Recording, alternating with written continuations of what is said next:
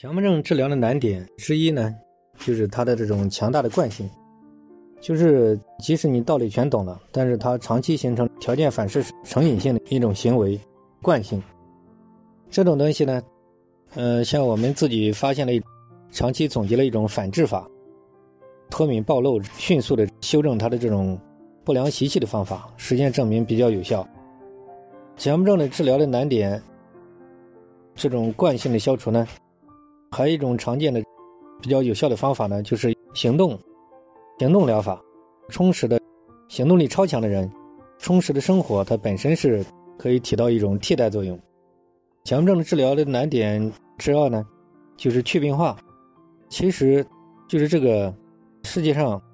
其实这种对“强迫症”这个词本身也可以说只是一个名词嘛，在去病化的完成，就是让他明白症状的本质。就是不要贴标签，就这个方面也是强迫症治疗的一个难点。还有一点，这个强迫症的治疗就是一边生活一边化解，它需要一种在生活当中成长，一种快乐，然后在生活当中来长期化解他的错误的这个理念和观念。呃，这个一般需要一个过程嘛。其实呢，就是强迫症呢，从另外一个角度来讲，可以说是一种个人的自我成长。那么也可以讲，强迫症这个词，可以说它本身也就是错的，也可以说这个世界上根本就没有强迫症，它只是一种现象。这个现象背后是焦虑，那么焦虑背后的原因就是比较复杂，